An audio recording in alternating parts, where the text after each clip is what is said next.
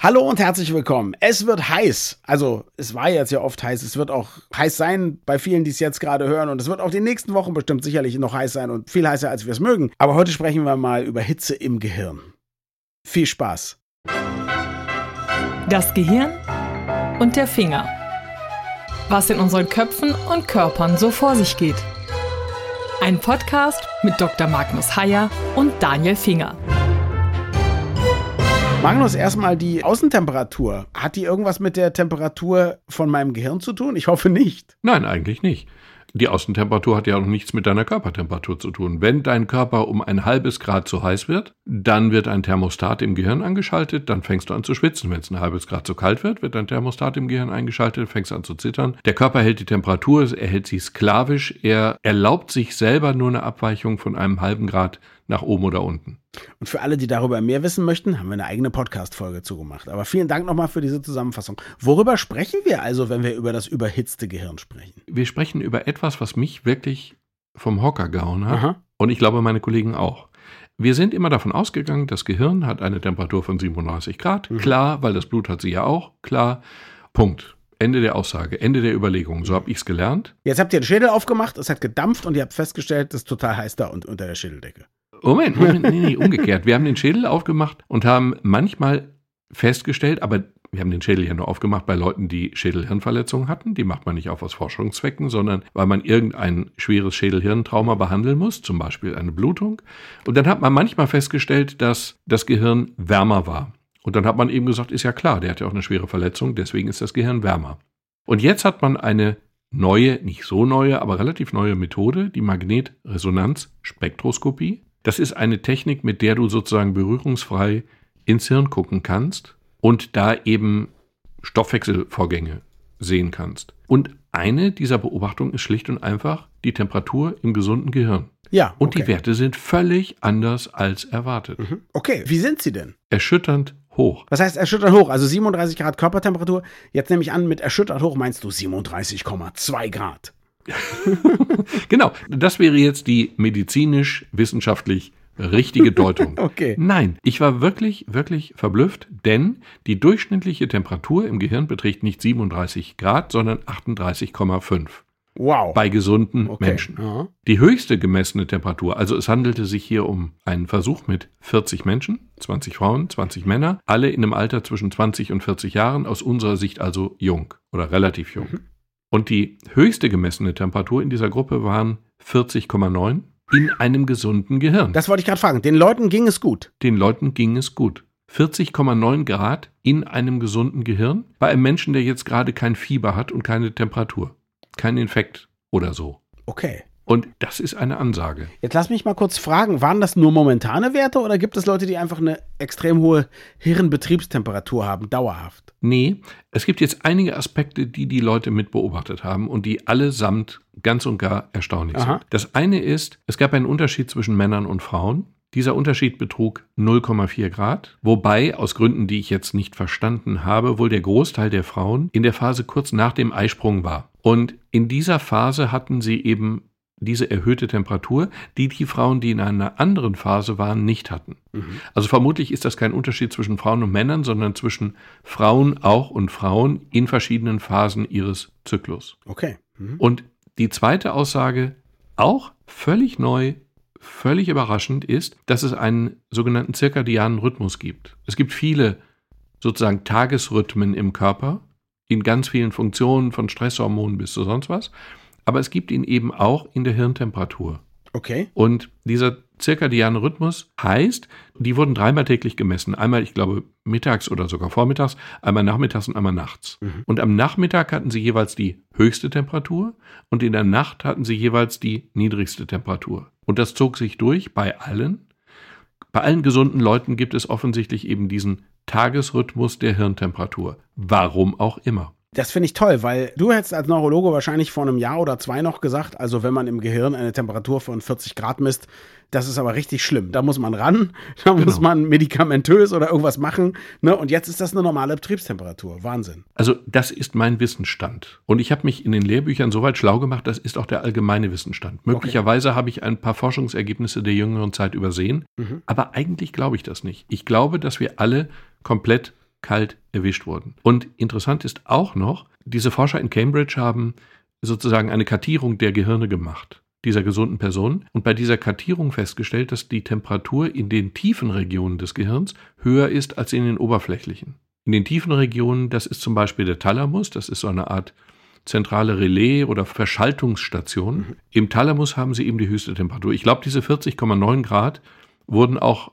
im Thalamus einer dieser Personen gemessen. Interessanterweise, ich glaube, diese Magnetresonanzspektroskopie hat man ja eigentlich entwickelt, wie jede Spektroskopie, um zu gucken nach Elementen im Gehirn. Ne? Also genau. da zum Beispiel Lipide unterwegs sind oder andere irgendwelche, ne? Zucker kann man, glaube ich, auch nachweisen und so. Jetzt habe ich gar kein so ein Wissen, aber ich denke, dass man natürlich guckt, es gibt ja Erkrankungen, wo wir immer noch nicht genau wissen, woher kommt das, Alzheimer, Parkinson und so weiter, da geht es um Ablagerungen und so. Das wollte man, glaube ich, mal gucken, ja. Ah, der hat sehr viel Lipide im Gehirn, das könnte möglicherweise irgendwann mal seine Gehirnwindung verstopfen. Ganz laienhaft gesagt. Und jetzt entdeckt man diesen Temperaturschocker. Was macht man denn jetzt damit? Man hat noch was entdeckt, ah, noch was, was auch erstaunlich ist. Man hat dann Patienten, nicht Probanden, gesunde Probanden, sondern schwerkranke Intensivpatienten untersucht. Okay. Also mit neurologischen Problemen oder andere ja. Probleme. Neurologischen. Schädelhirntrauma heißt eben wirklich Leute ja. mit einem schwersten Hirnschaden. Okay. Hm? Und bei diesen Leuten hat man einerseits eine größere Spannweite dieser Temperaturen festgestellt. Also die niedrigste waren 32,6, die höchste 42,3.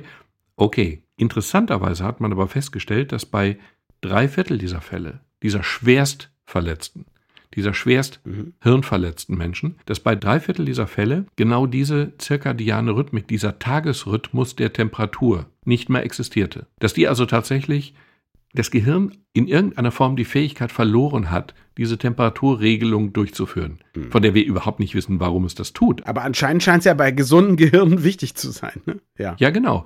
Und bei schwerstkranken Gehirnen ist es eben zum Teil nicht mehr möglich. Und genau diese Patienten, bei denen das nicht mehr passiert ist, man hat diese 100 wahrscheinlich von der Schwere der Krankheit ungefähr vergleichbar gesehen und dann aber festgestellt, dass die drei Viertel dieser 100, die diesen Rhythmus nicht mehr hatten, wo das Gehirn nicht mehr in der Lage war, diesen Rhythmus auszubilden, dass die mit einer deutlich höheren Wahrscheinlichkeit verstarben als die anderen. Das heißt nicht, dass es die Ursache ist, also dass die Temperaturen die Ursache sind. Das heißt aber, dass es irgendwelche Vorgänge gibt, die möglicherweise dazu führen, dass das Gehirn das nicht mehr kann und dass das Gehirn eben so stark geschädigt ist, dass es mit größerer Wahrscheinlichkeit stirbt. Naja, ich muss ja sagen, es ist total schade. Wenn es jetzt wirklich nur die Temperatur wäre, könnte man sagen, okay, man beeinflusst die Temperatur im Gehirn. Also könnte man ja den Blutzufluss, was weiß ich, kühlen, erwärmen, wie auch immer. Äh, aber sehr wahrscheinlich ist es natürlich was anderes und es gibt irgendeinen entscheidenden Regelkreislauf, den das Gehirn vielleicht auch selber bedienen muss. Also wir können da ja wahrscheinlich ja. einfach anfangen, die Temperatur umzustellen und alles gesund machen. Das wäre ja naiv, das zu glauben. Ne? Das sind alles Fragen, auf die es noch keine Antworten gibt. Mhm. Aber schon die Frage, hilft uns ja zum Beispiel Klar. einzuschätzen, wie schwer erkrankt ist denn ein Patient. Also wenn sich das als korrekt herausstellt, belastbar herausstellt und in einer viel, viel größeren Anzahl von Patienten belastbar herausstellt. Und wenn man tatsächlich auf der Intensivstation diese Untersuchung einfach mitmachen könnte, um die Bedrohungslage präzise einschätzen zu können, wäre das natürlich schon ein sehr hoher Wert. Aber grundsätzlich ist es wieder eine neue Sache, über die wir uns Sorgen machen können. Ne? Wir Hypochonder dieser Welt. Ihre Gehirntemperatur schwankt nicht genug. oh Gott. Es gibt eine andere Sache, ich habe immer, und das erweist sich jetzt hier als viel klüger als gedacht, ich habe in meinen Vorträgen ja. den Leuten immer erklärt, wie viel Energie das Gehirn verbraucht. Mhm. Ich finde es wahnsinnig erstaunlich, dass das Gehirn nur ungefähr 4% der Körpermasse ausmacht, aber 20 bis 25 Prozent der Energie verschlingt. Gut, deins, okay. ja deins, nicht unsere. Natürlich. Aber auch das Gehirn von richtig klugen Leuten wie dir verbraucht oh, dieselbe Menge. Nicht unterschiedlich übrigens, sondern dieselbe Menge. So, jetzt ist es so, dass wir, sagen wir mal, 2000 Kilokalorien verbrennen, also ganz grober Mittelwert. Ne? Frauen, Männer unterschiedlich, mhm. Straßenarbeiter und Streichholzbeweger unterschiedlich, äh, egal. So. Und wenn man das jetzt mal in Watt umrechnet, Aha. dann kommt man tatsächlich darauf, dass wir im Gehirn ungefähr 25 Watt verbrauchen. Also wenn man sich eine 25 Watt Lampe vorstellt, ist das ja schon eine heiße Sache. Ja. Wenn du dir vorstellst, dass in deinem Kopf seit, also in deinem Fall seit 45 Jahren ungefähr, eine solche Lampe brennt mhm. und ja viel, viel, viel Abwärme erzeugt. Also sie erzeugt nicht 100 Prozent davon als Abwärme. Sie hat eine Leistungsfähigkeit. Ich habe eine Freundin gefragt, eine Physiologin, Professorin für Physiologie. Und sie hat gesagt, dass das Gehirn einen Wirkungsgrad von 20 bis 30 Prozent hat. Das heißt, 70 bis 80 Prozent gehen als Wärme drauf. Und von dieser Energiemenge wird also wahnsinnig viel Wärme produziert, mhm. wie eine Birne im Gehirn von 20 Watt. Und die muss ja erstmal weg, diese Wärme. Ich frage mich jetzt was anderes. Also du hast von dem Rhythmus gesprochen, Tagesrhythmus und von zum Beispiel unterschiedlichen Tagen im Zyklus einer Frau zum Beispiel und so, klar. Aber ich frage mich jetzt schlichtweg, was passiert bei mehr oder weniger Aktivität? Also können wir nicht mal einen meditierenden Guru, der es schafft, in so einen Nullzustand zu kommen, so untersuchen? Und können wir dann nicht jemanden nehmen, der, sagen wir mal, berufsmäßig krass denkt? Also ich erinnere mich zum Beispiel, als ich Philosophie studiert habe, ich hatte einen Freund, der nun wirklich deutlich klüger war als ich. Und der hat mir mal erzählt, er hätte über ein bestimmtes Problem einen Abend so lange nachgedacht, bis ihm schwindlig wurde. Nur vom Denken allein. Also da könnte ich mir vorstellen, das wäre dann halt eine 40 Watt Birne in dem Moment gewesen, oder? Ich muss dich wahnsinnig ernüchtern, aber nach allem, was ich weiß, haben wir eine 20 Watt Birne im Kopf und die Klügsten haben die 20 Watt Birne und die Dümmsten auch. Ich habe noch eine schlechte Nachricht für uns Ältere.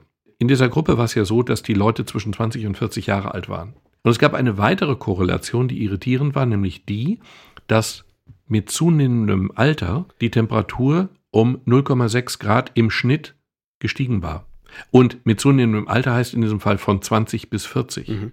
Da Teile von uns aber schon über 40 sind, ist zumindest möglich, wenn auch noch lange nicht sicher, dass die Temperatur weiter steigt. Und wenn es so sein sollte, dass das Gehirn aus welchen Gründen auch immer die Regelung nicht mehr so schafft wie in jungen Jahren, dann könnte die erhöhte Temperatur vielleicht auch damit zu tun haben, dass das ältere Gehirn in einzelnen Bereichen nicht mehr so leistungsfähig ist. Das sind alles Fragezeichen, aber total spannende Fragezeichen. Wir können es ja einfach mal ausprobieren, indem wir unseren Kopf für eine Stunde in den Gefrierschrank packen. Aber die Temperatur könnte durchs Denken doch steigen. Du hast doch gerade gesagt, manche Leute haben 40 Grad. Ja, ja. Aber die Temperatur hat wohl eher damit okay. zu tun, dass das Gehirn natürlich die Kühlung regelt, ah. dass das Gehirn die Durchblutung regelt. Okay. Das Gehirn hat ja keine anderen Möglichkeiten. Also ich laufe dienstags immer mit einer antiquierten Thermoskanne, so einem richtigen Henkelmann, durch die Stadt und hole mir eine Erbsensuppe. Und das Gehirn ist ja wie dieser Henkelmann, also wunderbar isoliert. Und das Gehirn hat nur die Möglichkeit, die Wärme, die es produziert, die ja erheblich ist, wirklich erheblich, die Wärme, die es produziert, durch den Blutfluss abzuführen. Das kann das Gehirn regeln, wie viel Blutfluss es erlaubt. Und das tut es offensichtlich auch. Aber andere Chancen hat es nicht. Das Denken zu reduzieren bringt nichts. Und ich hatte gesagt, dass die Temperatur nachts gering ist. Aber das hängt nicht damit zusammen, dass das Gehirn nachts weniger denkt. Das tut es nämlich auch nicht. Selbst wenn du nachts schläfst, das Gehirn arbeitet immer auf Volllast. Und insofern, man wird keinen Unterschied sehen. Auch nicht bei deinem meditierenden Mönch. Das Gehirn ist der antiquierte Henkelmann. Unsere Gedanken sind nur Erbsensuppe. Magnus Heyer, 2022. Danke fürs Zuhören und bis zum nächsten Mal. Wir freuen uns immer über Feedback an mail.gehirnfinger.de.